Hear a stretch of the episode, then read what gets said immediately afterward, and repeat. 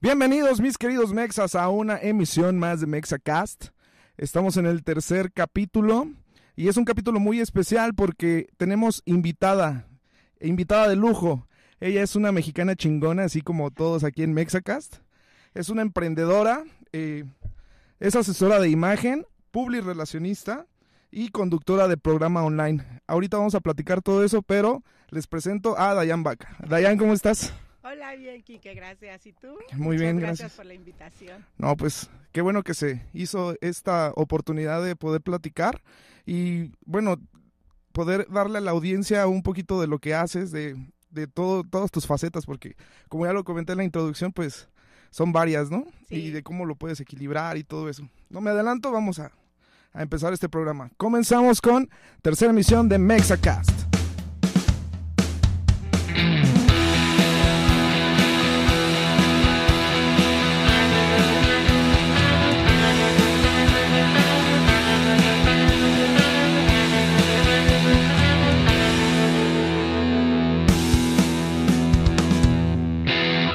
Pues bien, Dayan, este, pues cuéntanos, ¿cómo, cómo te gusta que te digan?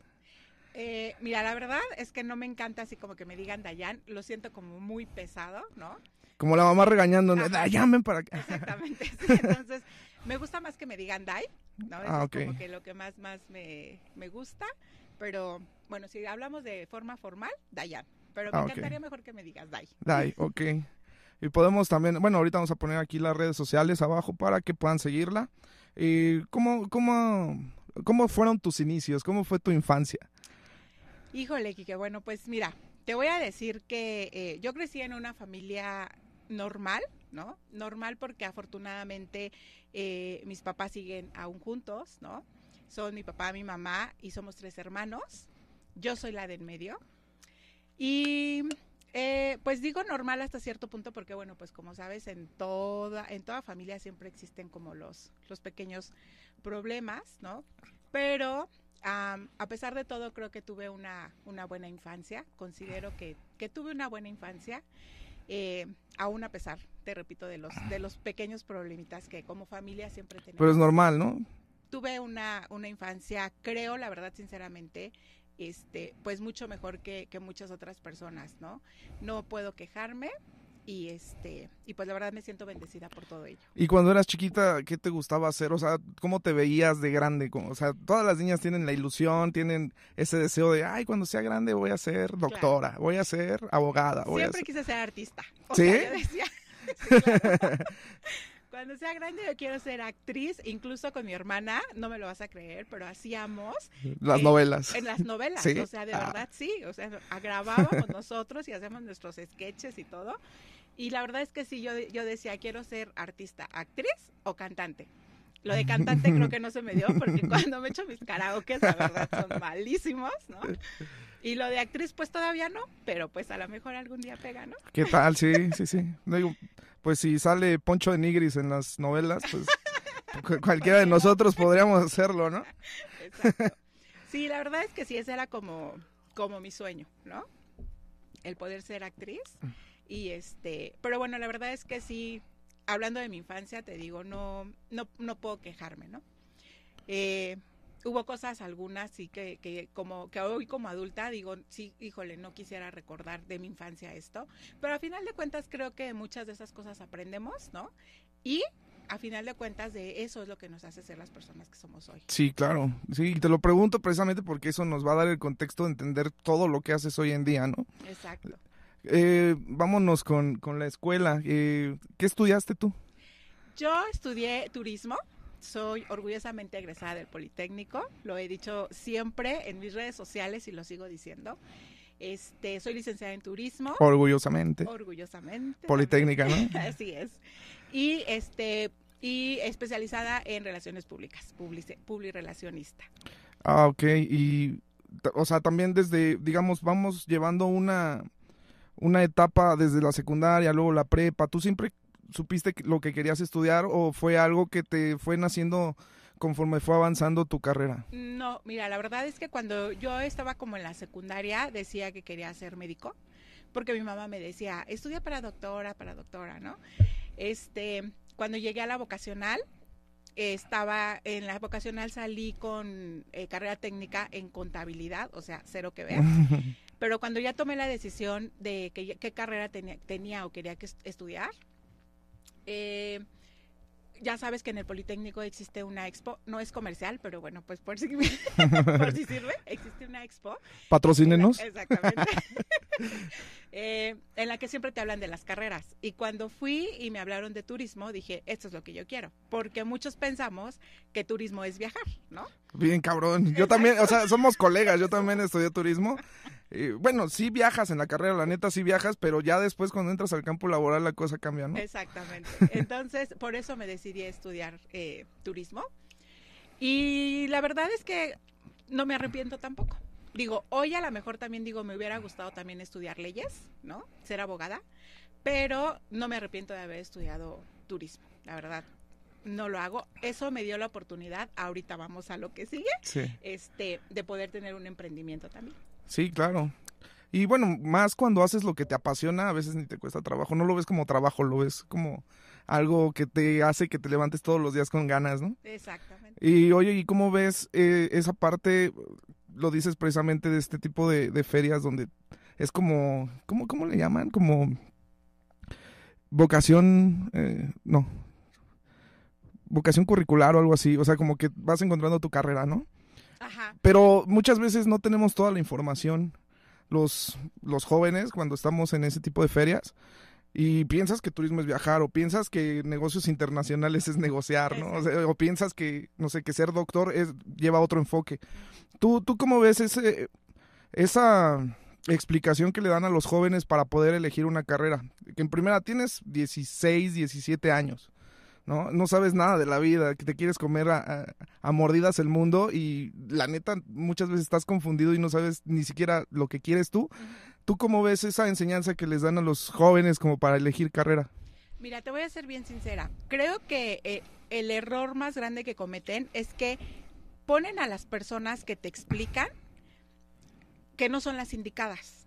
Porque no ponen a las personas que ya salieron al campo a ver que realmente la carrera sea lo que, lo que es, ¿no? Y que esas personas sean las que estén en el stand explicándote de qué se trata la carrera y cómo te va a ir, ¿no?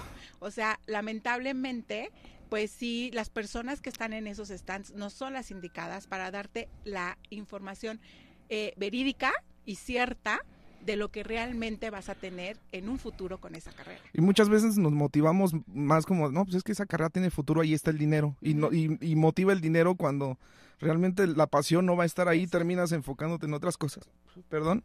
Que no, al final no, no te dejan o no te hacen feliz, ¿no? No te dan la paz que, te deberían de dar. Sí, y lamentablemente eso es algo este, muy triste, Guique, porque sí es cierto que, que mucha gente o todos nos dejamos llevar por el que me va a dejar más dinero. ¿No?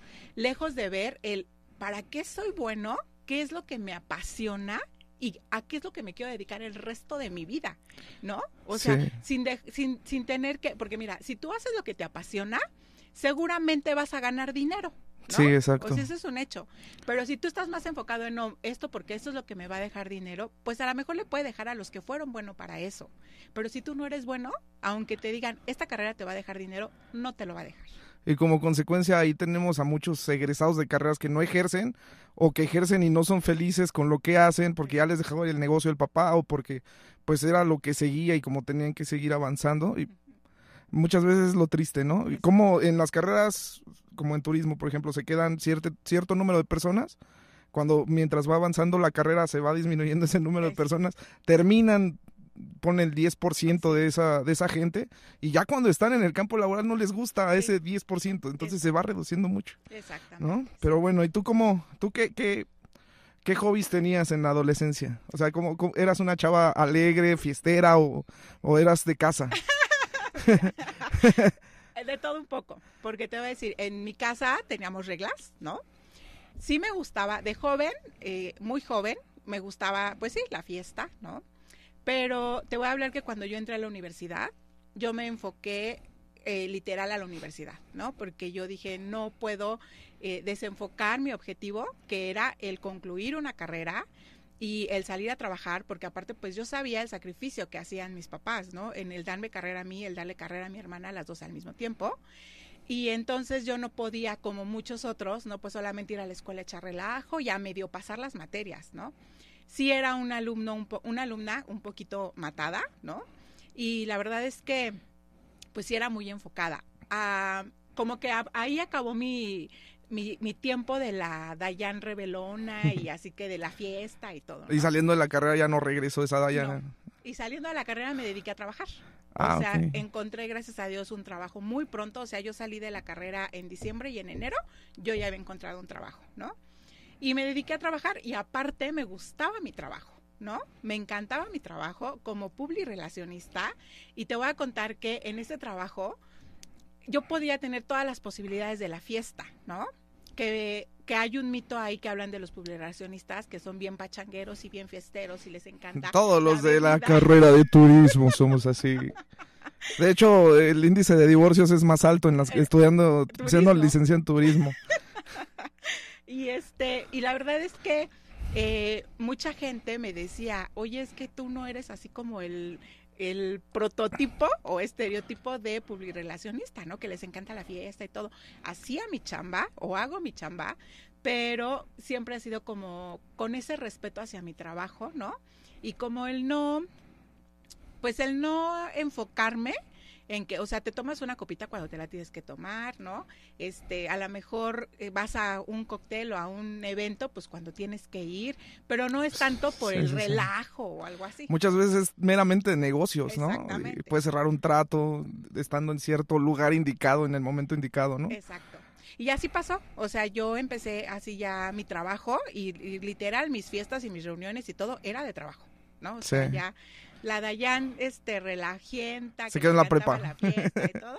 Aparte es la mejor época, ¿no? Como para echar fiesta porque eres joven, no, o sea, no te dan las crudas, disfrutas más. No, sí, sobre todo. Exacto. Oye, ¿y cómo has visto esa eh, a, través de los años eh, ha ido evolucionando la carrera de turismo en, en cuanto a las diferentes universidades en las que dan esa carrera? Eh, ¿Cómo ves tú hoy en día eh, la diferencia que hay de cuando tú estudiabas a lo que hay hoy en día? Eh, te voy a ser bien sincera. La única diferencia que yo veo es que cuando yo estudiaba, nos daban una embarrada de todo, ¿no? O sea, salías con conocimiento de hotelería, de gastronomía, de agencias de viajes, o sea, de todo un poco. Y hoy en día ya la hicieron eh, un poquito más especializada, ¿no? Ya los licenciados en turismo salen especializados en un cierto ramo, ¿no? Eso es lo único que yo veo. Y también te voy a ser bien cierta. Si, si tú me preguntas qué porcentaje de personas yo conozco, ¿no? Hoy me enteré que tú eres mi colega, ¿no? Sí, sí, sí. Pero si tú me dices qué porcentaje o qué de, de personas que te rodean o muy cercanas o algo, que son licenciados en turismo, la verdad es muy poco. Y aún así, eh, que, que, yo eh, tengo mucha relación en el sector eh, turismo de negocios, ¿no? Muchos de ellos no son específicamente licenciados en turismo, ¿no? O sea, pueden ser este, licenciados en administración o pueden ser cualquier carrera, si tú quieres, de ellos, pero un, un porcentaje muy, muy corto es este licenciado en turismo. Sí, sí, sí. ¿Por qué? La verdad es que, híjole, no lo sé. A lo mejor sabes también qué pasa, a lo mejor eh, todos los que egresan como licenciados en, turismo se van a los destinos más turísticos. Sí, ahí es donde está el trabajo que es donde ellos exactamente deciden que o piensan que está el trabajo, que es normalmente destinos de playa, ¿no? Pero por ejemplo, la Ciudad de México es una es una ciudad turística, nada más que porque no tiene playa, pero está clasificada como una ciudad de negocios, donde toda la gente, venga de donde venga, siempre vienen a la Ciudad de México a hacer negocios. siempre está el top de la UNESCO, ¿no? De que siempre está en el top 10 mínimo, en el top 5 de la Ciudad de México. Exactamente. Para hacer negocios, para y turísticamente también es una joya. Exactamente. Mm, y, no nada más enfocándonos a la carrera de turismo, sino en la actualidad ya las cosas son más fáciles para la gente que va estudiando, ¿no? O sea, ya hay más apertura de información. El Internet es como una herramienta muy importante para... Ahora sí que si no te formas, si no investigas o si no sabes un poquito más, aparte de lo que te dan en la escuela, yo creo que pues ya es porque tú no quieres, ¿no? Te quedas rezagado, ¿no? Literal. E incluso también ya hay tantas oportunidades de estudiar una carrera en línea. O sea, hay muchísimas carreras. Sí, sí, sí. O sea, yo, yo sí creo que hoy en día, de plano, el que no quiere estudiar es porque no quiere. ¿no? Sí, O sea, no porque, porque porque le da otro valor a su tiempo. Exactamente. No que no puedo, o que porque no puedo asistir, o no puedo ir, o, o trabajo y estudio. O sea, la verdad es que no.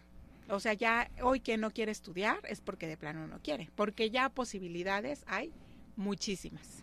Sí, exacto. Y cómo, cómo van cambiando las generaciones, ¿no? Eh, a ti de lo que te ha tocado vivir en, en las épocas, desde que estudiabas hasta hoy en día, ¿cómo ves la situación en México para las mujeres en el mercado laboral precisamente y las oportunidades que reciben? Mira, eh, sinceramente creo que ya hay un poquito más de apertura en ese tema, eh, pero creo yo, bueno, yo te estoy hablando que yo desde que salí, que fue en el 2007, 2008 más o menos, eh, afortunadamente no me tocó, ¿no? Toparme con ese problema, ¿no?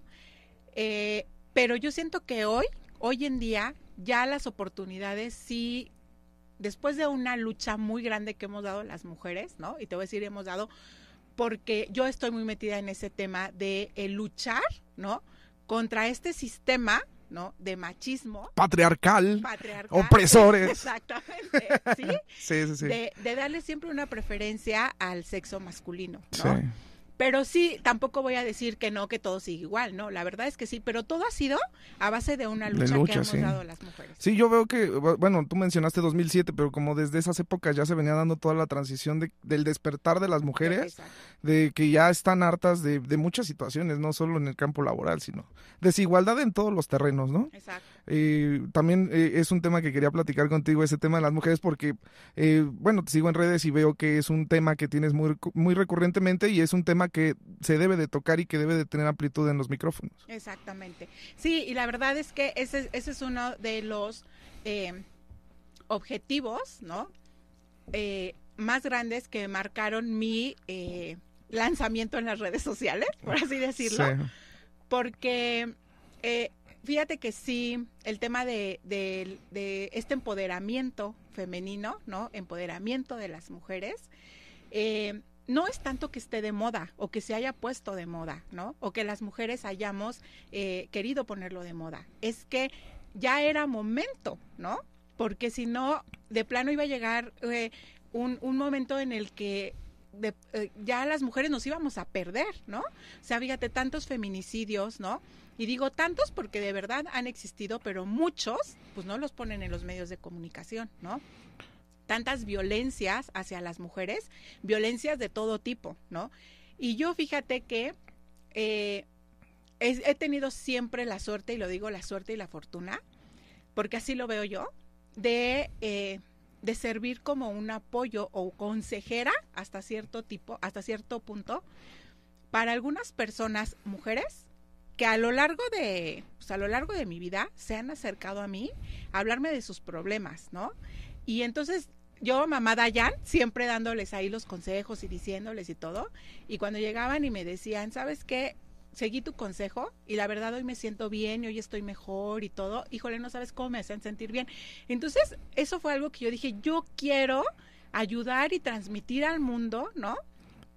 Esto, esto que, pues que a lo mejor conozco, que sé, ¿no? Y que quiero que otras personas también lo sepan.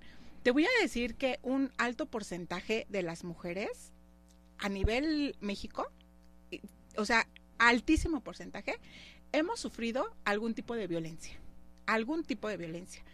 Pero de ese alto Sí, porcentaje. es lamentable. Es lamentable. Sí. De ese alto porcentaje, un mínimo porcentaje, lo hablamos y lo decimos, ¿no? Por miedo, por el que van a decir, por el que no quiero que se enteren.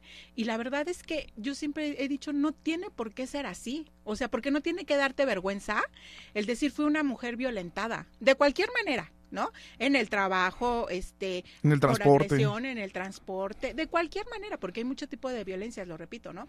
Entonces, no tiene por qué darte, darte pena el decir fui una mujer violentada. Yo lo fui y eso, eso es lo que hoy en día a mí me hace el poder estar frente a una cámara en, mis redes sociales y el poder eh, contar a las mujeres la experiencia y decir no lo permitan. No lo permitan porque una vez que tú ya permites algún tipo de violencia, híjole, ya, ya de ahí ya, ya perdiste, ¿no? Entonces, ese es uno de los objetivos y, de mi compromiso como mujer, como Dayan, ¿no? Eh, en esta vida para este pues para seguir haciendo esto, ¿no? Esto de seguir a cada mujer que se acerque a mí, que me diga, oye, es que esto y el otro, yo te apoyo, yo te ayudo, o, o no sé, o sea, yo siento ese compromiso social con las mujeres, ¿no? Y mira que el empoderamiento femenino, mucha gente lo malinterpreta como que queremos sobrepasar al, al sexo masculino o algo así, y no es eso. Pero es muy machista pensar eso también. Es, exactamente, o sea, los hombres así lo piensan, ¿no? Bueno, los hombres que son, que traen muy introyectado eso del machismo, ¿no?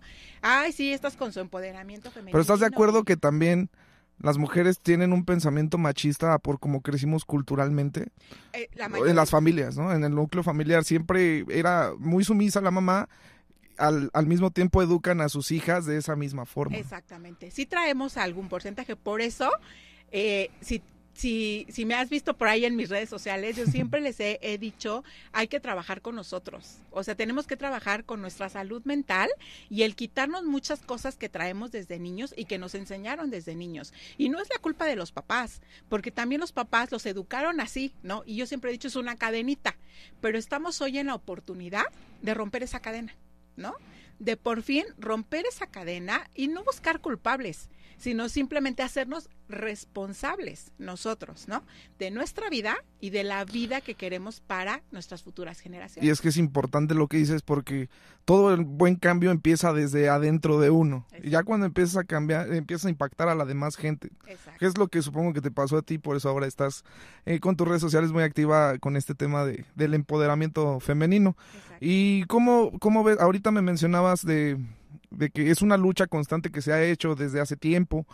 ¿Tú en qué punto ves ahorita ese tema de las mujeres? O sea, ¿sientes que ya eh, está en un óptimo punto donde las mujeres ya agarraron la onda y ya no se dejan o todavía hay mucha lucha por hacer? Todavía hay mucha lucha. Y te voy a ser bien sincera, porque al menos yo, por ejemplo, en, en muchas mujeres que, que, me rodean o que están muy cercanas a mí o, con, con, las que puedo tener cierta interacción, aún, aún me cuesta trabajo, ¿no? Cambiarles el chip, ¿no? Exactamente, cambiarles el chip. el poder transmitirles eso del no te dejes, el no pas, o sea, no. Así de, pues es que para ti es muy fácil decirlo, ¿no? A ti no te van a pegar o a ti no te van a violentar. Ellos lo ven así, pero cuando yo les hablo de mis experiencias y les digo, o sea, claro que puedes hacerlo, todo está en tomar la decisión. O sea, que yo siempre les digo, qué tanta confianza tienes en ti o qué tan capaz te crees tú, ¿no? ¿Puedes mantener a tu hijo o a tu hija? Sí, porque tengo un trabajo. ¿No necesitas de él? No. ¿Puedes estar sola sin un hombre o a fuerza necesitas una pareja? No, pues no. Ok. ¿Qué necesitas entonces para que lo dejes? ¿O qué necesitas para darte cuenta tú que no es necesario que estés con una persona que te está violentando? Si tú trabajas, si tú puedes hacerte responsable de tu hija o tu hijo, te haces ya responsable, ¿quieres a un hombre para que te esté golpeando o para que te esté menospreciando o para que te esté regañando y te diga qué te puedas poner y qué no te puedas poner o cómo puedes salir o cómo no? ¿Para eso quieres un hombre? O sea, y es lo que yo siempre les digo, o sea, de verdad hay que tener conciencia. Pero yo te voy a decir este cuál es el principal problema. El autoestima, Kike.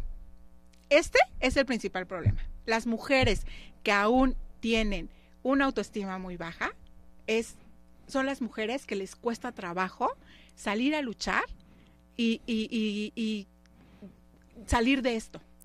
O sea, estas mujeres son las que les cuesta mucho más trabajo el dejar de lado estas creencias de que él es el es el papá de mi hijo, es que él es mi esposo y le debo cierto respeto, y, o sea, ¿cómo le voy a hacer eso? Exactamente.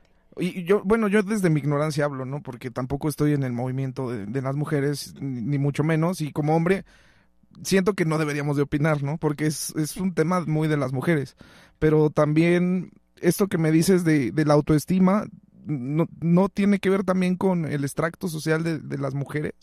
O sea, como de sentirse, a veces desde los niveles más bajos son como las personas que más violentan, ¿no? Las mujeres que más violentan desde mi punto de vista o desde mi perspectiva.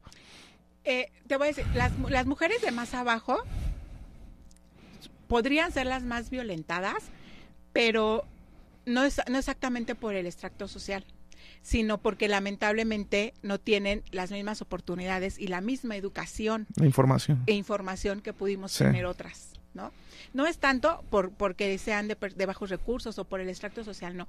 Porque si somos sinceros, también hay personas de muy altos recursos que son violentadas y que no se permiten salir de esa relación o de esa violencia por el autoestima, ¿no?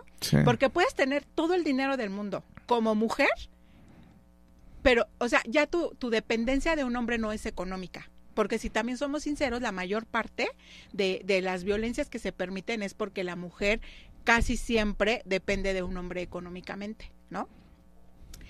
Y si, si hablamos de una mujer de, de, un, de una, eh, en una sociedad alta que no necesite de un hombre monetariamente, tú, te, tú podrías decir, ¿y entonces qué hace ahí? ¿Por amor? No. Porque yo siempre lo he dicho, para que tú puedas amar a otra persona, primero te tienes que amar mismo, sí, es lo que decía en el podcast pasado. Por si lo vieron, sabrían, sabrían que dije eso. Si no lo vieron, váyanlo a ver. es que esa es la verdad. O sea, no puedes decir que amas a tus hijos o que amas a tus papás o que amas a tu pareja si no te amas a ti. ¿Y cómo demostrarte ese amor? No permitiendo que, que, sobrepasen eh, ese respeto hacia ti, ¿no? O sea, eso es lo que, eso es lo que yo creo. Y yo y muchas otras personas, ¿no? Que estamos siempre en, en, esta lucha. Pero yo pregunto, ¿eso es muy difícil de entender? O sea, ¿de verdad? Pues es que, o sea, no... Sí, es como decíamos hace rato, o sea, el hacer que, que recablen su cerebro, que cambien su status quo, ¿no? Todos esos paradigmas que, que son una barrera a seguir avanzando y a empezar a, ver que hay otros caminos y hay otras alternativas. Sí, exacto. Y eso lo podríamos creer, por ejemplo, de, de nuestras abuelas, ¿no? Que, que, que hace décadas, pues sí, venían con eso. O sea, las, las mujeres son para la casa y para los hijos, y los, y los hombres son para la calle y para el trabajo. Así era, ¿no?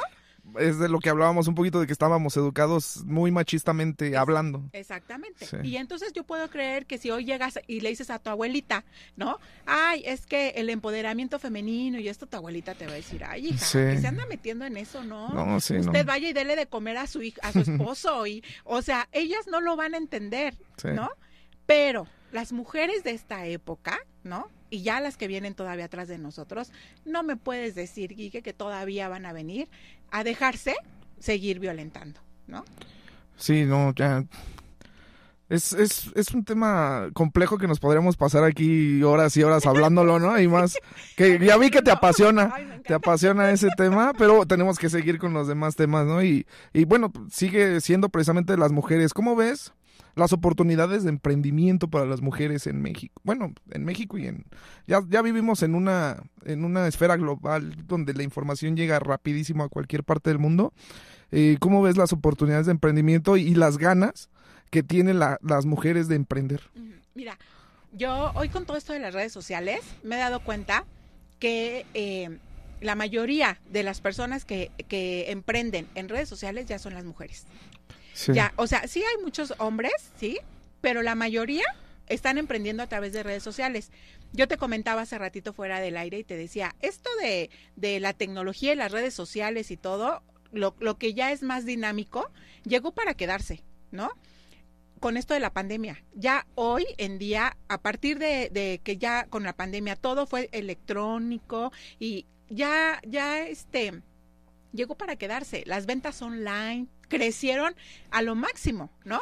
O sea, Más con la pandemia que fue lo que vino a, a, que explotara todo ese, ese mundo de las nenis, ¿no? Por ejemplo, muy criticadas de, ay, ¿dónde nos vemos, neni? Exacto. Y sí, precisamente yo siento que lo trasladaron porque las mujeres siempre han tenido como ese espíritu emprendedor del catálogo, de vender dulces, de hacer lo que sea para con tal de sacar adelante a la familia, ¿no? Exactamente. Y lo trasladaron a esto de las redes sociales y yo creo que sí hay más gente eh, que es del sexo femenino que está emprendiendo en, en, redes. sociales. Hay, existe también obviamente el, el, emprender en algún negocio, ¿no? Físico o en, en emprender en algo de tu carrera o lo que tú quieras. Pero hoy en día, o sea, hablando de hoy, yo sí te puedo decir que sí es la mayor parte del de los emprendimientos se está llevando a través de las redes sociales o vía online. Y esto yo creo que va a seguir creciendo.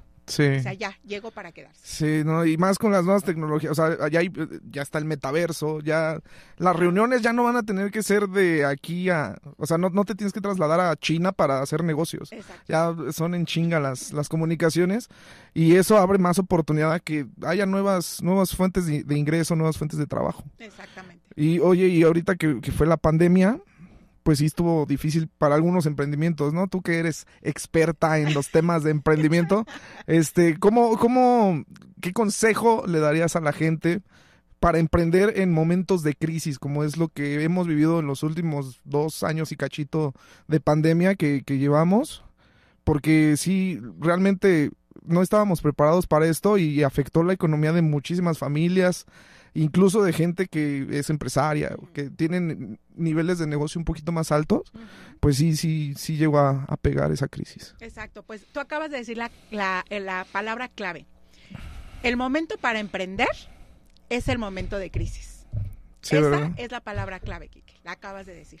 Porque se abren las oportunidades. Porque ¿no? se abren las oportunidades, así es. Entonces, eh, obviamente cualquier momento, eh, eh, cuando tú tienes una idea, ¿no? Hablábamos hace un rato de, del programa que, que yo tenía on- online. En el No nos adelantemos, ahorita vamos a hablar de eso. bueno, este, que, que precisamente, o sea, el emprender es tomar, para tú emprender, es de plano tomar una decisión que a veces suele ser difícil. Te da miedo, ¿no? Yo emprendí con miedo. O sea, es, es lógico.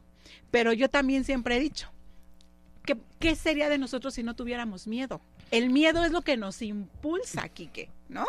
Eh, el miedo es el factor que nos impulsa a esa aventura. Entonces, imagínate, el miedo, el tiempo de crisis, ¿no? Son factores que a lo mejor mucha gente los ve como, esta está loca, o sea, ¿cómo vamos a emprender con miedo y en un tiempo de crisis? ¿De dónde Pero- voy a sacar para emprender? no? Exactamente. Y a veces no necesitas tener dinero para emprender.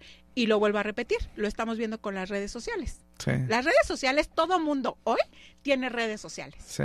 ¿No? Hasta las tías, las abuelitas. No necesitas dinero para emprender. Hay muchas, hay muchas empresas que, por ejemplo, hablando de la venta de catálogos, ¿no? Muchas empresas que, que, que antes te mandaban, que ibas del catálogo y que, este, por no decir marcas, los zapatos, ¿no? Ibas y que recogías tu catálogo y se lo llevabas. Ahora ya todo es virtual. Todo es online, mandas Sí. catálogo, mandan, o sea, ya no hay pretexto. Y no necesitas tener tú un, o inven- invertirle en un inver- Inventario. inventario. físico para tú hacer tu negocio. Exacto. Era el dropshipping de antes, ¿no? Exacto. Sí, la verdad es que ya no, ya no hay ese, ese, eh, pero para no emprender. Sí, La ¿no? verdad es que no. Y las es- mujeres, como tú bien lo dijiste, somos chingonas. Sí. Y claro que podemos hacerlo. O sea, eso Sí, no hay. no, y han demostrado que son muy organizadas, mucho más que los hombres. Sí, Y puede ser que por ahí vaya que sean las que más emprendan en, micro, ¿no? exactamente. Sí, sí, porque aparte, bueno, pues sí, todavía existe ese, ese, esa- esas pequeñas, eh, pues, ¿cómo decirla? Limitaciones, ¿no? De, de estar luchando contra el sistema eh, machista, ¿no? De que los mejores puestos son para los hombres, ¿no? De que este pues no puede todavía llegar una mujer a la presidencia, ¿no? Porque seguimos todavía, lamentablemente sí, seguimos Lejos, lejos, lejos, lejos. lejos. Sí. de- de- de o sea, la, fuerte que, que suena por ahí de la Ciudad de México, la verdad sí dudo mucho que quede, ¿no? Entonces, No, no, todavía estamos muy lejos, de- Estamos de, lejos. esa realidad, Kike, la verdad. Sí. Sí. Oye, ¿y cómo, o sea, un día se despertó Dayan y, y ya tuvo todo ese mindset de conocimiento y empoderamiento femenino? ¿O cómo se fue formando esa, esa parte tuya? Mira, eh, te repito, eh, fue a través de las experiencias que yo he vivido, te estoy diciendo, hablando de, a partir de que yo empecé a trabajar, ¿no? De gente que fui conociendo y de distintas historias que fui conociendo, ¿no?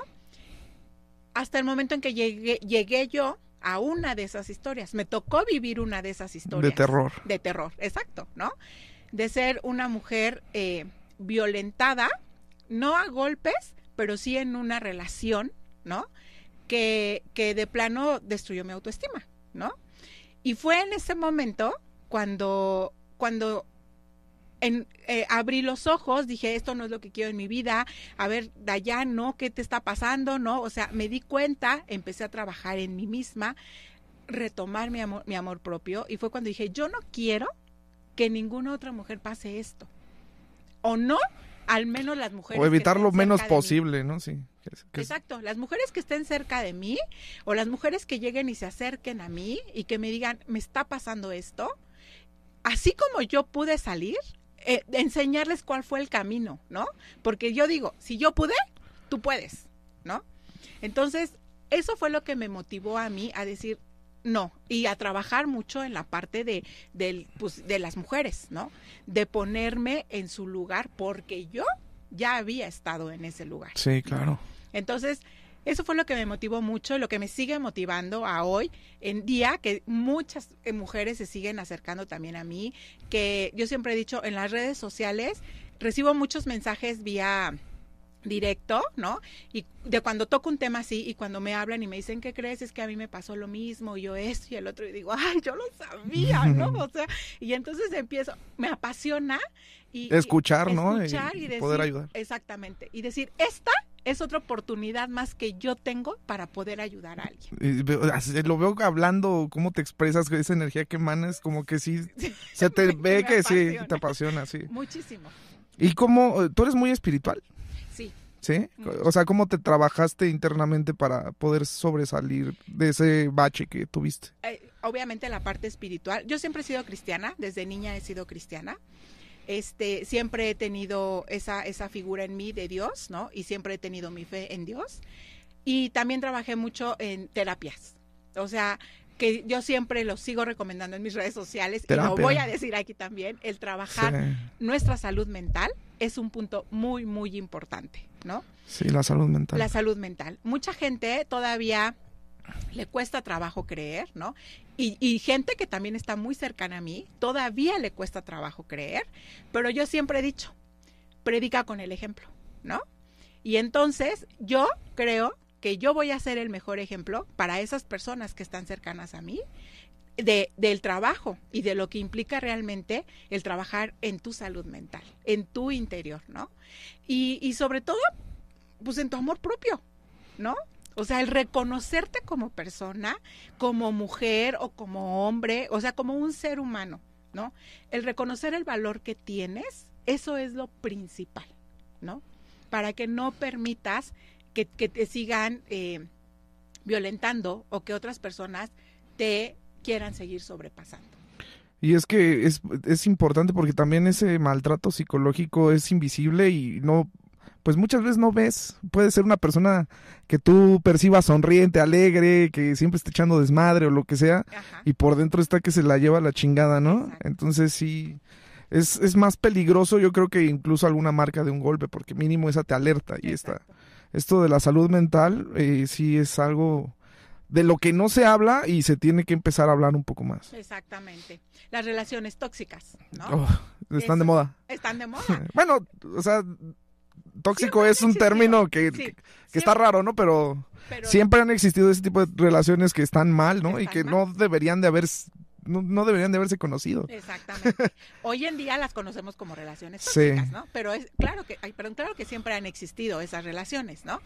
Y yo siempre he dicho, o sea, ¿por qué seguir ahí? ¿No? Pero ¿por qué seguimos ahí? Porque hay algo dentro de nosotros, de nuestra salud mental, que no nos permite darnos cuenta, quitarnos esa venda de los ojos y darnos cuenta. Porque no nos sentimos suficiente como para merecer algo más, ¿no? Exactamente. Y no nos damos cuenta eso, que merecemos algo más o que merecemos Lo otra mejor. cosa. o sea, es que vida solo hay una, hay que disfrutarla. ¿Para qué estás en un lugar ojete? O sea, Exacto. ¿para qué estás en un lugar donde no te quieren? donde no te valoran. Donde no te respetan, valoran. ¿no? O sea, no. Y es complicado. Pero eh, ¿tú crees que hay argumentos válidos? Como decir, es que tenemos dos hijos, es que... No son válidos. Mira, ningún argumento, desde mi punto de vista, ningún argumento es válido cuando están ya sobrepasando a tu persona. Ningún argumento. O sea, ni el que tengas hijos, ni el que digas es que yo nunca he trabajado y no sé trabajar. O sea, yo siempre he dicho, aunque sea vendiendo chicles y paletas en la esquina, tú puedes salir adelante y puedes sacar a tus hijos adelante, ¿no? Ningún argumento es válido. O sea, el que no quiero perder mi vida de lujos, ah, bueno, es que entonces tú ya estás eh, poniendo por encima de tu propia persona. te estás pasando por encima, ¿no? Te estás pasando a ti misma por encima. O sea, desde mi punto de vista, no existe ningún argumento que sea válido para que tú permitas que seas violentada de alguna manera. Sí, no, está cañón. Está muy cañón. Está cañón y, no, y que esto le sirva de ejemplo, o, si alguien nos está escuchando y le puede servir la información o que te sigan para que también pues tú les puedas dar consejos. Exacto. Eso es lo más importante de esto, ¿no? Así es. Y vamos a pasar a tu, a tu etapa, bueno, a tu etapa, a tu este, faceta de, publirelacionista. Ok. Dime, qué, dime qué, qué, es ser para los que nos están escuchando, ¿cómo lo traducirías? ¿Qué es ser publirelacionista? Pero bueno, específicamente tú te dedicas a, al sector turístico y a, ser publirelacionista de, de, empresas. De marcas. De, marcas. Así es. Pues publirelacionista es eh, lo que comúnmente llaman PR, ¿no? Es la representación de marcas, pero representación en el tema imagen, el buscar siempre una buena imagen de la marca, la empresa, el producto o el servicio. Una buena imagen ante los medios de comunicación, ante los consumidores, ¿no? Eso es lo que hacemos los publirelacionistas. Sí. El siempre decirle a la marca por dónde sí, por dónde no, este, cuidar su imagen. Así de fácil, ¿no? Es como estamos hablando de los artistas que tienen su PR y que siempre le dicen, aquí sí, ¿no? Aquí no, este, ahora te tienes que vestir así, ahora tienes, la tienes que salir a decir esto, exactamente, es eso. Pero pues en mi caso hablando de marcas, especializadas sobre todo en el, en el sector turismo. Ok, y, has trabajado con distintas marcas turísticas. ¿Qué, ¿Cuál es tu portafolio de negocios o cómo, cómo está ese modelo con el que tú trabajas? mira, he trabajado con cadena de hoteles, he trabajado con eh, marcas como tal eh, del sector turismo de negocios, ¿no? Y he trabajado eventos igual, pero todos enfocados en el, en el turismo. Es eh, destinos también, como, como destinos, es un hay un destino que yo amo y que me encanta, que es Puerto Vallarta, ¿no? Y trabajé con Puerto Vallarta bastantes años. Este, y es como, como más o menos el, eh, bueno, lo dijiste, el portafolio o más o menos el tipo de este clientes con los que con los que suelo suelo trabajar hoteles este destinos o marcas y hasta los propios eventos entonces tú sí estás cumpliendo ese sueño de, de el licenciado en turismo de que sí viajas no o sea tú sí lo estás realmente llevando a, a la vida real, lo estás realizando. Exactamente. Y sí, o sea, a lo mejor cuando tienes el, el, la, no, la, la, ilusión de estudiar licenciado en turismo es porque piensas que siempre te la vas a pasar viajando. Y no es siempre, ¿no? Pero sí de vez en cuando. Y sabes que a mí esto me ha dado muchas oportunidades de aprender mucho sobre los viajes también. Te voy a contar mi anécdota de mi primer viaje así muy rápido, ¿no? Yo llevaba un grupo de prensa precisamente a Puerto Vallarta y yo era la encargada y responsable de 15 periodistas, ¿no? Yo tenía que sacarles desde su reservación, desde su documentarlo, su ticket, o sea, todo. Todo yo tenía que hacerlo, o sea, como la mamá de los pollitos, ¿no? Y yo no tenía ni idea, era mi primer viaje en avión mi primer viaje sola, ¿no? Porque pues siempre viajaba con mi familia y así. Y yo tenía un miedo tremendo, tremendo. Pero te repito, ¿qué hacemos sin el miedo? ¿No? Bueno, pues creo que ha sido de los viajes más fantásticos y más bonitos que, he tenido como publirelacionista. Mi primer viaje, de verdad. Fue, fue toda una experiencia. Porque aparte, no es fácil lidiar con los periodistas. No. No, créeme que no. Hay muchos eh, periodistas que son muy especiales y hay otros que son muy relajados, ¿no? Pero cuando te trata de los especiales, aviéntatelos, ¿no? Entonces era así como con pincitas y todo tenía que estar en el momento y yo como la mamá así de todos vamos ahora para acá, o sea, todo perfecto. Sí, llevábamos una agenda y todo, ¿no? Y yo la verdad, o sea, sí tuve muchísimo miedo, ¿no? Cuando me tocó hacer ese mi primer viaje sola en avión, o sea, yo en la vida había ido al aeropuerto, ¿no? No conocía ni andaba como perdida. Para hacer el check-in, para documentar. Para documentar, para hacer todo. pero aprendes, Sí. ¿no? Y ya a partir de ahí, mira, me fui como el agua Sí. ya solita. Y ahora eh, se ve que también lo disfrutas mucho, Me ¿no? encanta. Te llena, realmente te llena ese- esa faceta que tienes. Exacto. Sí. Y este, y a ver, vamos a, vamos a cambiar de tema. ¿Qué es el día que decidí emprender? El día que decidí emprender. ¿Qué es? Exacto, llegamos a ese punto. Llegamos al punto que ya, ya nos estamos adelantando, Eh. pero Pero ya. ya regresamos. El día que decidí emprender es un programa eh, online que tuve hace algún tiempo y te voy a ser bien sincera, lo disfruté demasiado, ¿no? Porque justamente era el hablar del emprendimiento, ¿no? Y de cuándo fue el momento en que yo decidí emprender. Por eso se llamaba el día que decidí emprender. ¿Qué me llevó o en qué momento me cayó ese rayito de, de luz para decir, quiero emprender en esto y quiero hacer esto y me voy a aventar, ¿no? Sí. Entonces, en este programa yo tenía invitados eh, desde microemprendedores hasta ya empresarios grandes, ¿no? Que ya con empresas de años y, y ya bien formadas y todo. Y justamente entrevistábamos para que ellos compartieran su experiencia y, y nos contaran desde cómo empezaron, desde la, la idea, ¿no? Hasta el cómo estaban ahora. Y con eso motivar e incentivar a muchas personas que nos veían, a los televidentes, a que, a que se lanzaran a emprender, ¿no? O sea, vuelvo a lo mismo, la motivación, Sí. ¿no? El, el dar ese, ese ejemplo, pero ya que la gente lo viera, ¿no? Que ya no nada más fueran palabras así como aquí en el micro, decir, ay, aviéntate a emprender, o sea, no. Sí, que ya- Con ejemplos de casos reales, de sí. casos reales, historias reales, ¿no? Y que nos contaban de verdad, desde, desde cómo se les surgió la idea y desde cómo empezaron en un cuartito, si tú quieres. Y cómo se la pelaron para hacerlo, ¿no? O sea que es todo lo que no cuentan, eh, todo el sacrificio que se tiene que hacer. Solamente quieren ver el resultado final, ¿no? Pero pues de ahí Sí, es... ¿no? El son subidas y bajadas. eso, era que nos contaran todo. ¿Y cada cuánto, cada cuándo grababas? Era- ¿Cada semana o...? Era un, ajá, un programa cada semana y, y teníamos invitados de, de, te digo, de todo tipo, ¿no? Mamás emprendedoras, este, eh, mujeres ya empresarias también, con, ya con un emprendimiento mayor, este, microemprendedores, ¿no? Eh, emprendedores que también emprendían en esto del eh, ah, networking, ¿no? Que también mucha gente al principio lo veía mal y decía, no, que eso es una estafa y que no sé qué, y bla, bla, bla. Y hoy en día ya es un gran negocio. El Tú lo networking. puedes ver con tu PR, ¿no? O sea, es eso, es eso. O sea, vas conociendo gente y gente y gente y al final Exacto. Todos te van a aportar algo, ¿no? O, o un conocimiento, o un consejo millonario como Master Muñoceando. o, o, o precisamente sí hacer tratos de trabajo con las demás personas. Exactamente. Sí, entonces tuvimos eh, de, de muchos tipos, que, que obviamente los programas están también en mi canal, por si quieren por ahí verlos, ¿no? Ya actualmente ya no, ya no grabas. Actualmente ya no, ya no grabo, ya no tengo el, más o menos hace, pues ya creo que desde un poquito antes de la pandemia, este, dejé el, el programa. La verdad sí fue algo, pues muy triste, pero tengo que decirlo, tampoco me dieron lo que me prometieron.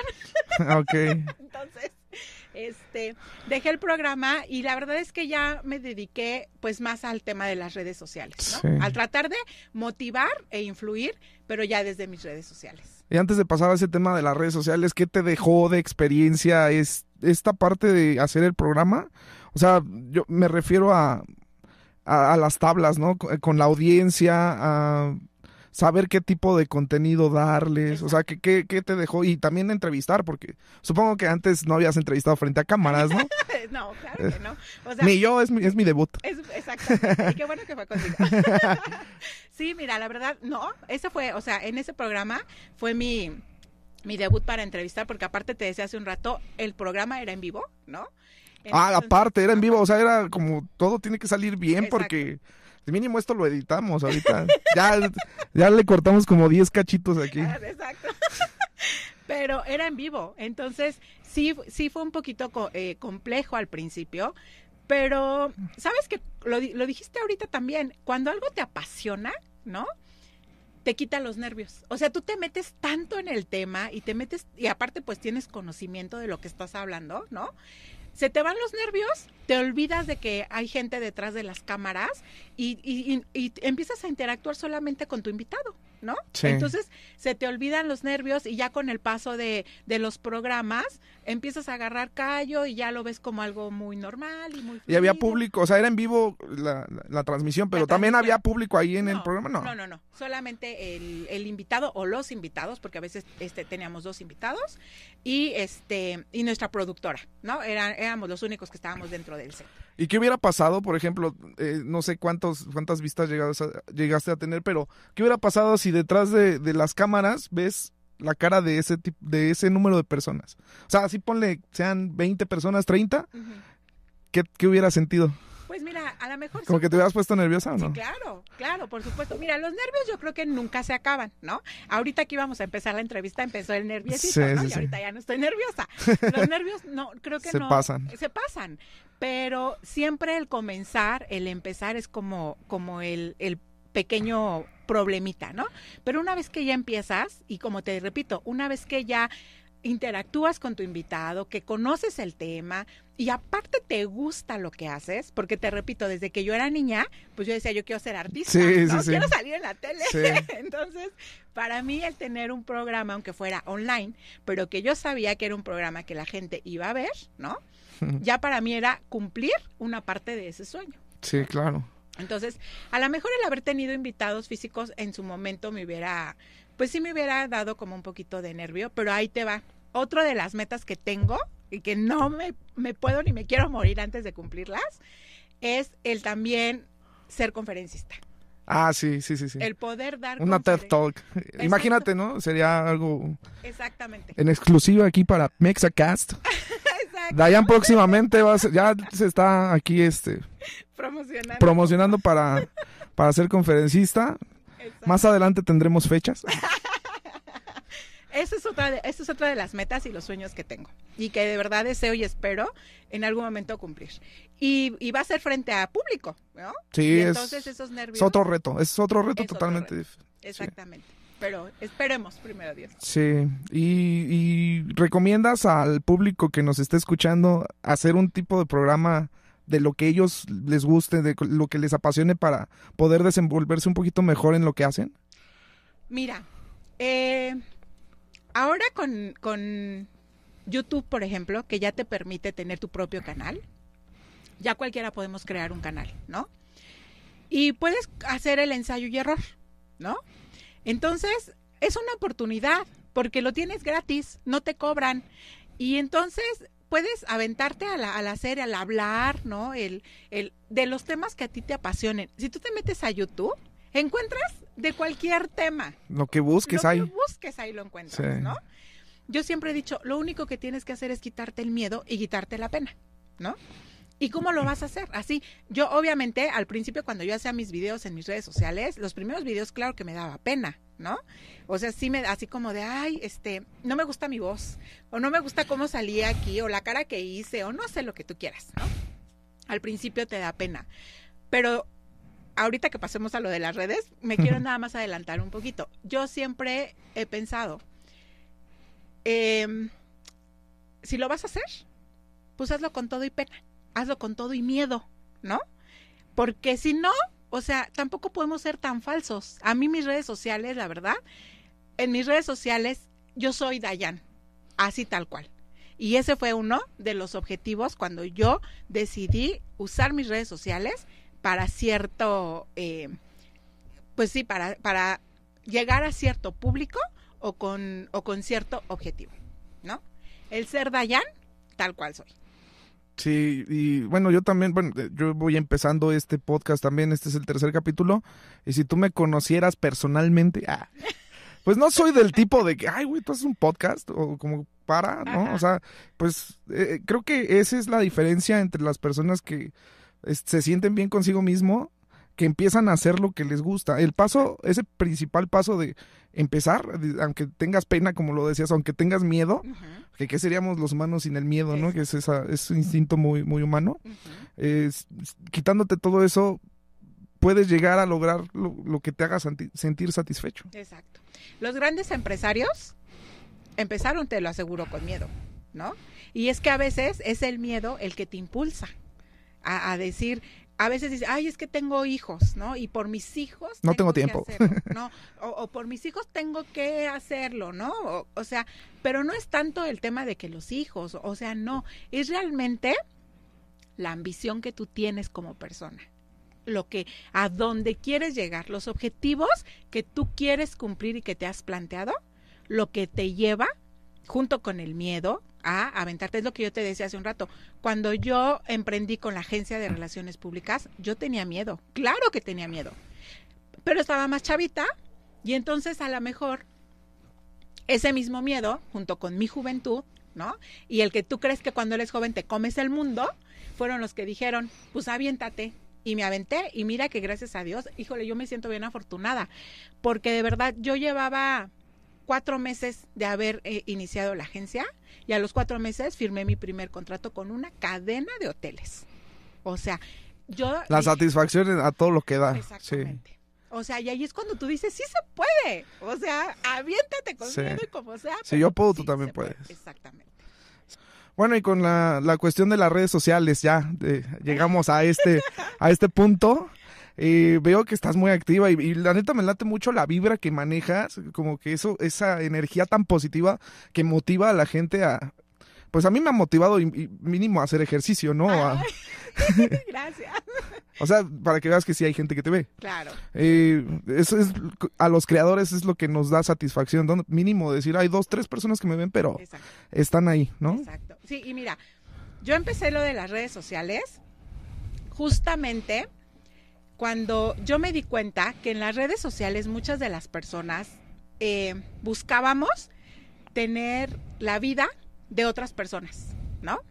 Por ejemplo, Es que eh, son muy mentirosas las redes sociales, las redes ¿no? sociales son muy mentirosas. Y más si sigues a 20 mil artistas. Y los artistas, siendo reales, en las redes sociales no muestran su vida real. No, muestran la, el, el mejor, la mejor parte de su día, ¿no? Exacto. Y lo más bonito. y Su todo, highlight. Y lo que les conviene y lo que les pagan, ¿no? Sí, o, o lo que les pagan. O lo que les pagan. Entonces, muchas de las personas normales como nosotras, ¿no? Queremos vivir esa vida de ensueño. Y dices, a ver, no, espérate tantito. No, o sea, muy aspiracional. muy aspiracional. Tú tienes que vivir tu vida. Entonces, cuando yo me di cuenta que muchas, pero muchas personas que compartían mis redes sociales querían vivir la vida de otras personas, fue cuando yo dije, a ver, no. Yo quiero mostrarles que nosotros siendo personas normales también podemos tener una vida feliz, una vida en la que nos sintamos plenas y que no tengamos que andar buscando la vida de otras personas, ¿no? Entonces, a partir de ahí, fue cuando empecé como, me digo yo, influencer de vida, ¿no? Porque quise empezar a influir en la vida de las personas de tal manera que ellos empezaran por reconocer y aceptar la vida que tienen, ¿no? Ok. Y que esa vida ellos pueden hacerla tan maravillosa o tan fea como ellos quieran. Si todo entonces, está dentro de tu mente. Todo ¿no? está dentro de ti. Entonces, empecé con el ejercicio, porque yo siempre he dicho, el, el mantenerte no por un cuerpo bonito, escultural, sino el mantenerte en forma por salud, es uno de los principios. Tu salud mental, ¿no? Y, y cuando tú haces ejercicio, lo estás haciendo por un amor hacia ti. Eso, eso Aparte la satisfacción que te da el terminar de entrenar y tener esa sensación de bienestar es, es algo indescriptible, ¿no? Exacto. Entonces yo empecé con eso y después empecé que con los Dagi Tips, ¿no? De ciertas cosas que yo les recomendaba, todo hablando de lo que yo como una persona normal vivo día a día, ¿no? No como un artista que te va a venir a hablar de una marca que le está pagando para Sí. que tú vayas y la compres, ¿no? O de me estoy quedando en tal hotel, o me estoy, Exacto, ¿no? Porque estoy les dan probando los, los tal. hospedajes gratis. O Sí. sea, no. Yo les, yo les hablo y mi intención es eh, el, el exponerles, ¿no?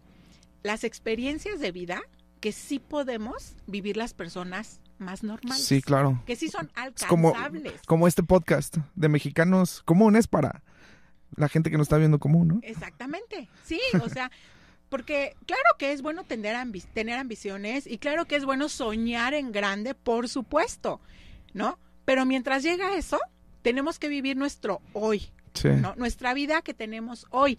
Tenemos que amar la vida que tenemos hoy. Y entonces, para amarla, pues también tenemos que, dice Dios, ayúdate que yo te ayudaré, ¿no? Sí. Entonces, tenemos también que hacer algo nosotros para que nuestra vida sea como la que queremos, ¿no? Sí, claro. Entonces, ese, es- ese fue el, el objetivo de empezar en las redes sociales y tratar de influir en la vida de, la- de las personas que me siguen. Y yo siempre lo he dicho. Yo con una vida, una vida que pueda ayudar a cambiar, con eso estoy más que bien servida. Sí, claro. O sea, claro. tú no sabes la importancia que tiene para uno el saber que pudiste ayudar, aunque sea a una sola vida. Y ese es mi objetivo. Pero entonces, ¿qué tipo de contenido? Digamos, está lo del ejercicio. ¿Cuáles dirías que son como tus principales fortalezas como creadora de contenido? Ah, el tema ejercicio, obviamente, el empoderamiento de la mujer, ¿no? Que es, es como también uno que trabajo mucho ahí. El tema de eh, la salud mental, el este tener una buena alimentación. También digo, no soy nutrióloga, pero sí procuro, obviamente, también el tener una buena alimentación y el hablarles de qué, de qué cosas pueden ser buenas, qué cosas no.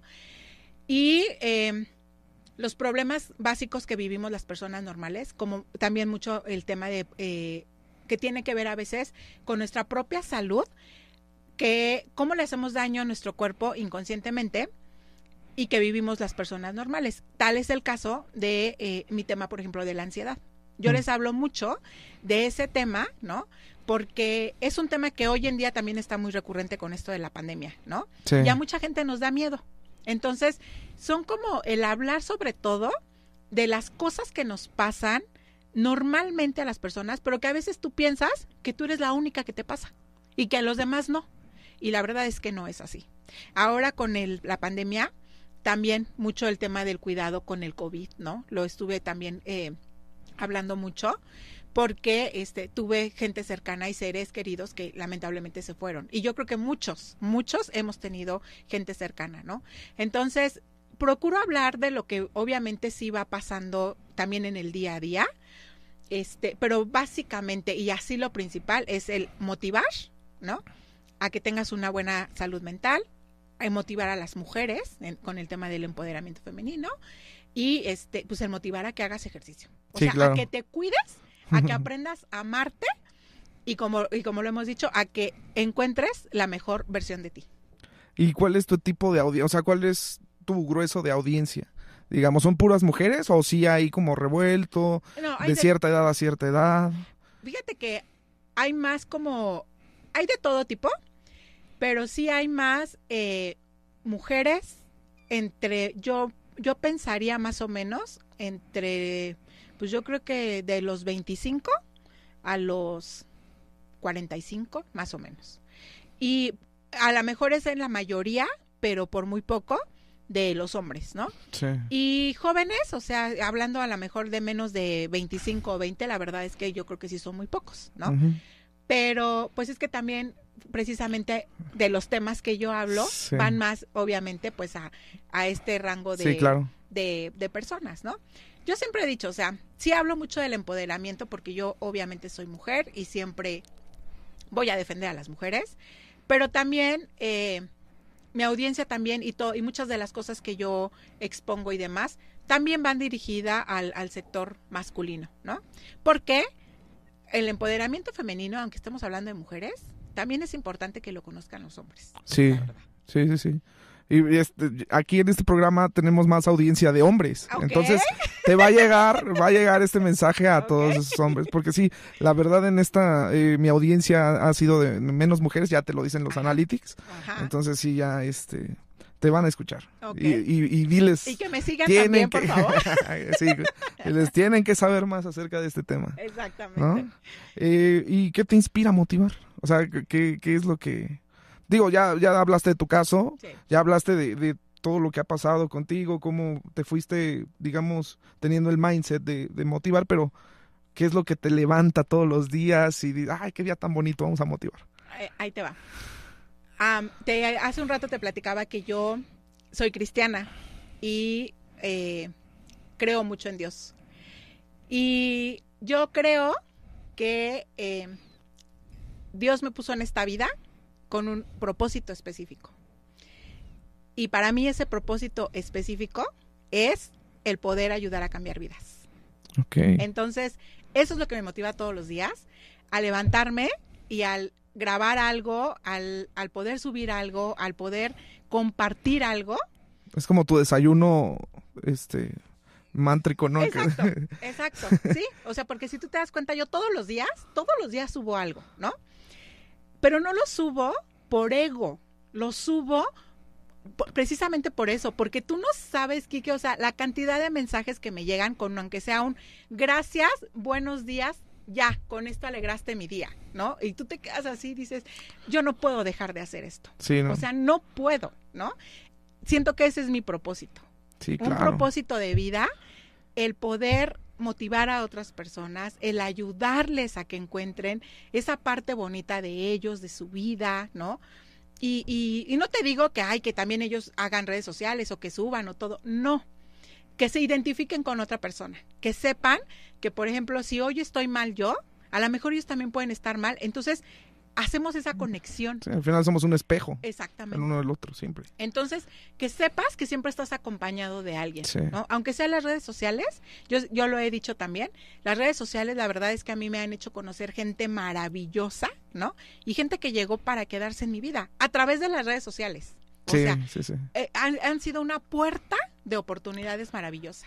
Y te has topado con esa gente ahorita, decías, no es por ego, no es por ser egocéntrica ni nada, pero te has topado con ese tipo de, de comentarios o de gente que ay, pues, se cree mucho y sube sus historias. O sea, como que con el hate o así, o no. No, no me he topado. Sin embargo, creo yo que sí, eh, ah, que sí existen. Sí, ¿no? Porque así como tú dices que yo emano mucha energía y mucha vibra, también siento Pues la es también hay envidia, sí, o sea, Sí, claro. Entonces, creo que sí existe. sí, claro. No, no me ha tocado, gracias a Dios. Y yo siempre lo he dicho también en mis, en mis, en mis mensajes y en todo lo que subo, yo siempre he dicho, si mi contenido no va con lo que tú estás buscando, no me deja de, deja de seguirme. No me Y sigas. para todos. Claro. No me sigas este, y busca lo que tú realmente estás buscando en las redes sociales, Sí. ¿no? Yo prefiero que hoy de verdad me dejes de seguir a que a lo mejor después mi contenido te haga daño y tus mensajes me hagan daño. Sí, ¿no? claro. Mejor, no es lo que tú buscas, deja de seguirme, ¿no? A mí no me importa tener menos seguidores, Sí, no. la verdad es que no. Entonces, tampoco soy una persona que tiene miles de seguidores y también lo he comentado en mis redes sociales, que he tenido la oportunidad, ya sabes, de 20 mil personas y empresas que te ayudan a crecer y que tú sé, ¿de qué te sirve tener miles de seguidores? si de Falsos. eso- es, falsos. Si de esos miles solamente 50 te van a ver. Sí, exacto. O sea, no. Mejor creas tu audiencia fiel desde el principio y sean dos, tres personas. Exactamente. Es lo que yo siempre he pensado, ¿no? Así es. Y bueno, para vamos concluyendo esta, esta plática.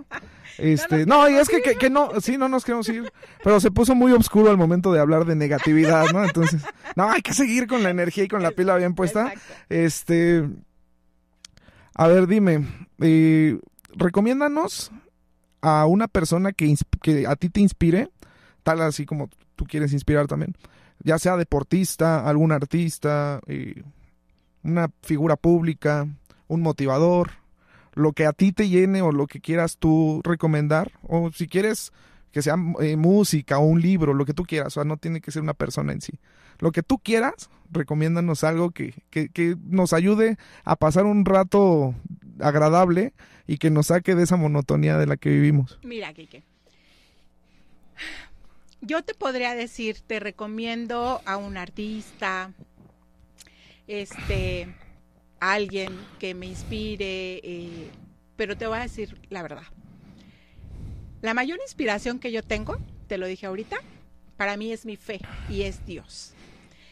Hay personas del sector, eh, figuras públicas o, del sector artístico, que yo puedo decir, ah, qué padre, ¿no? Ella cuenta su historia, que a final de cuentas, solo ella sabe que realmente fue así o no fue así, ¿no? Y así puede ser con todas las personas. Yo te puedo contar de mi historia y yo sé que mi historia fue verdad, pero igual tú puedes decir, allá me puede decir lo que, lo que quiera y solamente ella sabe si es verdad, ¿no? Para mí la mayor inspiración siempre ha sido Dios y mi fe, ¿no? Pero tengo, por ejemplo, personas que puedo admirar por ciertas, ciertas cosas que han logrado. Y una de ellas es, es una figura pública, ¿no? Que seguramente la conoces y se llama Marta de Baile. Ah, correcto. Sí, sí, sí. Porque a mucha gente le cae mal, ¿no? Pero yo también te voy a decir algo. hay algo que en mí siempre hay un sexto sentido, que también sabes hasta dónde creer y hasta dónde no. Hasta dónde ser tan fan de una persona y hasta dónde no, ¿no? O sea, tienes que ser realista contigo. Entonces yo siempre he dicho, toma lo bueno de las personas que a ti te lleguen a inspirar algo. Sí, claro. Tómale ese pedacito bueno que a ti te latió, tómalo y quédatelo, ¿no? Y Marta de Baile ha hecho varias conferencias y, ha, hablado de varios temas que a mí me ha quedado algo poquito de esos temas y, y, yo con eso me quedo. No te estoy diciendo que es una persona que yo, wow, y que la super admiro y todo. No, pero sí es alguien de lo que he tomado un poquito, ¿no? Sí, porque te va dejando ciertas enseñanzas, ciertos eh, hay tips, ¿no? Que, que, has empleado, yo creo, en tu vida. Y aparte, en sus programas a veces también toca este temas muy buenos, ¿no? Con profesionales que te hablan realmente las cosas como son. Entonces, yo admiro esa parte, ¿no? Digo, wow, ella hoy es una una mexicana chingona empresaria que logró mucho. Naturalizada, ¿no? naturalizada. que logró mucho y que todo eso que ha logrado, pues la ha posicionado en donde está, ¿no? Sí, ah. por, o sea, no, no por nada está siempre en los tops de los podcasts y del contenido. Del contenido. Pero porque, güey, no es diario, estamos cansados, hay cosas que hacer. No mames. Exactamente. Entonces, de una, de una persona o figura pública yo te podría decir que de ella sí he tomado varias cosas. Pero la verdad es que no hay como nada que me inspire como ese propósito de vida que yo tengo todos los días de levantarme y el poder tener el objetivo de ayudar a cambiar una vida. Oh, bye. Wow. Me dejaste sin palabras. Ah. ah, sí, ves que lo tomas, o sea, tomas a Dios como tu, tu guía realmente, porque hay personas que pueden decir de dientes para afuera, ¿no? Exacto. no, yo soy religioso, yo Dios. Y vemos que no predicas con, con, ese ejemplo, ¿no? Que, estás diciendo, no seas incongruente. Exactamente. Yo soy incongruente, la neta. Digo que hago ejercicio y no hago. Sí, no. Digo que voy a comer bien el lunes y pues ya es viernes. Oye, y ya para cerrar ahora sí. ¿Cómo, o sea, ya te conocimos, ya supimos tus experiencias, tus facetas dentro de todo lo que haces, ¿cómo equilibras ese tiempo de ser esposa, de ser este emprendedora, de ser motivadora, de ser influencer? ¿Cómo, cómo equilibras ese balance en tu vida? Mira, te voy a decir que no es fácil, ¿no? O sea, ¿cómo le haces para no volverte loca, no? Exactamente. Pero la verdad es que, híjole, yo creo que las mujeres somos muy bendecidas porque tenemos, híjole, fíjate, tenemos la bendición de poder ser mamás, de dar vida, ¿no? A otros seres. Tenemos ese sexto sentido que existe, que nadie conoce, pero que todos sabemos que las mujeres lo tienen, ¿no? Y yo creo que también tenemos tanta capacidad y tanta energía para poder hacer muchas cosas y ser multifacéticas, o sea, literal. Claro que hay días en los que sí de planos dices mi cuerpo ya no, no quiere más y no puede más. Pero yo he aprendido en, en, terapia que cuando tu cuerpo te dice no, déjalo descansar, ¿no? Porque también se vale. Porque también se vale que hoy tu cuerpo se sienta cansado, que hoy tu cuerpo se sienta triste, que hoy tu cuerpo no quiera responder. También se vale. No siempre tenemos que estar eh, bien y salir y, o sea, no. Es que es una necesidad de estar siempre en chinga, ¿no? En, eh, moviéndonos de aquí para allá y no sabemos descansar. No sabemos descansar. No sabemos darle a nuestra vida el tiempo para cada cosa. Sí. Entonces, yo sí te puedo decir, este, no ha sido muy complicado. O sea, a mí lo tal vez lo que te podría decir que, que, que ha sido Así es que de repente siento mi cuerpo sí ya así como de párale tantito, ¿no? Pero también te voy a decir algo, cuando me, es el párale tantito, bueno, hace poco nos fuimos de vacaciones y llega un momento en el que dices, ya quiero regresar, ya quiero trabajar, ya estoy, o sea, tanto descanso también a veces sientes que te vuelves loco. Pero sí necesitas ese respiro para como que tomar ese segundo aire y agarrar la creatividad que requiere tu, trabajo. ¿no? Sí, la creatividad, la energía. Claro, pues es que es natural que todo nues- nuestro cuerpo necesite descanso. O sea, eso es na- natural. Y, y habemos personas que a lo mejor somos tan hiperactivas y que siempre tenemos que estar haciendo algo. Yo de verdad te lo digo sinceramente. Yo, si no estoy haciendo algo, empiezo a, a idear otra cosa. O sea, ya si, ya- si algo ya se me acabó, ya estoy pensando qué otra cosa Lo puedo que hacer sigue, en sí. lo que sigue. O sea, aunque no estuviera dentro de mis planes, ¿Y en tu terapia has trabajado eso? O sea, como que de bájale tantito. Sí, ¿no? claro, y me ha costado Sí, trabajo. Sí, ¿no? Me ha costado trabajo, pero lo sigo trabajando. Sí. O sea, lo sigo trabajando. Y es lo que te decía hace un rato. La gente que está alrededor mío y que me conoce son los que van a ver realmente pues el cambio con mis terapias, ¿no? Sí. Porque yo les puedo decir, no, es que sí se puede y esto y el otro, y me van a decir, ay, ¿y tú qué has podido hacer, no? No, o sea, tienen ellos que ver un cambio en mí. Sí, claro. Los cambios no son de la noche a la mañana, eso es un hecho. Pero, pero de que se puede, se puede. Entonces, yo la verdad es que lo he logrado combinar con tanta energía que tengo, ¿no? Y con, sobre todo con todas las ganas de que siempre que, siempre he buscado y, y- y con esta frase quería despedirme, pero no sé si ya es el final, pero te lo voy a decir. Siempre he buscado la mejor versión de mí. Pero cuando encuentro esa mejor versión, busco que exista todavía una mejor, Es una un proceso de mejora continua, de sí. mejora continua. Todo el tiempo, sí. Todo el tiempo. Y es que sí, porque llegas a conseguir algo, cual niño como cuando tiene juguete nuevo. Ya lo tuviste, eh, lo desechas y ahora lo que sigue, y lo que sigue y siempre va a haber ese vacío, ¿no? Exactamente. Ese vacío por querer conseguir algo, Algo mejor. más. Y es lo que te decía hace un rato, no está mal ser ambicioso, no está mal tener sueños grandes. Lo malo es que te los crees con base en la vida de otras personas, Sí. ¿no? O sea, no, créalos con base en tus posibilidades, en lo que tú quieres y sigue tu camino. O sea, Sí, camina por tu camino para llegar a esos sueños o a esas metas, no por el camino de alguien más. Muy bien, pues con esto nos despedimos. Déjanos tus redes sociales, cómo te podemos encontrar, en qué redes estás. Estoy en Instagram, en Twitter y en TikTok. Me encuentran como Dai Influencer. En Facebook me encuentran como Dayan Vaca. Y en YouTube, mi canal de YouTube, es como Experiencias de BR, todo junto. Ahí van a aparecer en pantalla estas redes. Síganla, diles que te sigan. Sí, claro. Sigan. Sigan, exacto, síganme y aparte yo les aseguro que no se van a arrepentir. Exacto. Oye, y también, eh, ya por último, lo de Starbucks, ahí nos conocimos. Exactamente, sí. Y parece que te Soy pagan, es, que parece que te pagan, esto ya es como postcréditos, ¿no? Eres influencer, ¿qué te pagan? o qué? Alsea, patrocínanos, por favor. Exactamente. Todo el mundo me dice lo mismo. Oye, pues es que ¿qué te paga Starbucks o qué? Yo digo, no. Pero mira, es una marca que me gusta. Mucha gente, pues no le parece, porque dicen es una marca americana y, y mejor produce este. Eh, compra lo mexicano y consume, ¿no? Cosas mexicanas y no sé qué. Y digo, sí, Pero da trabajo a mexicanos. eh, exactamente. Yo Es trabajé una- ahí, Es una de las empresas que da trabajo a, ma- a personas mayor, este, personas de la tercera edad. Sí. ¿no?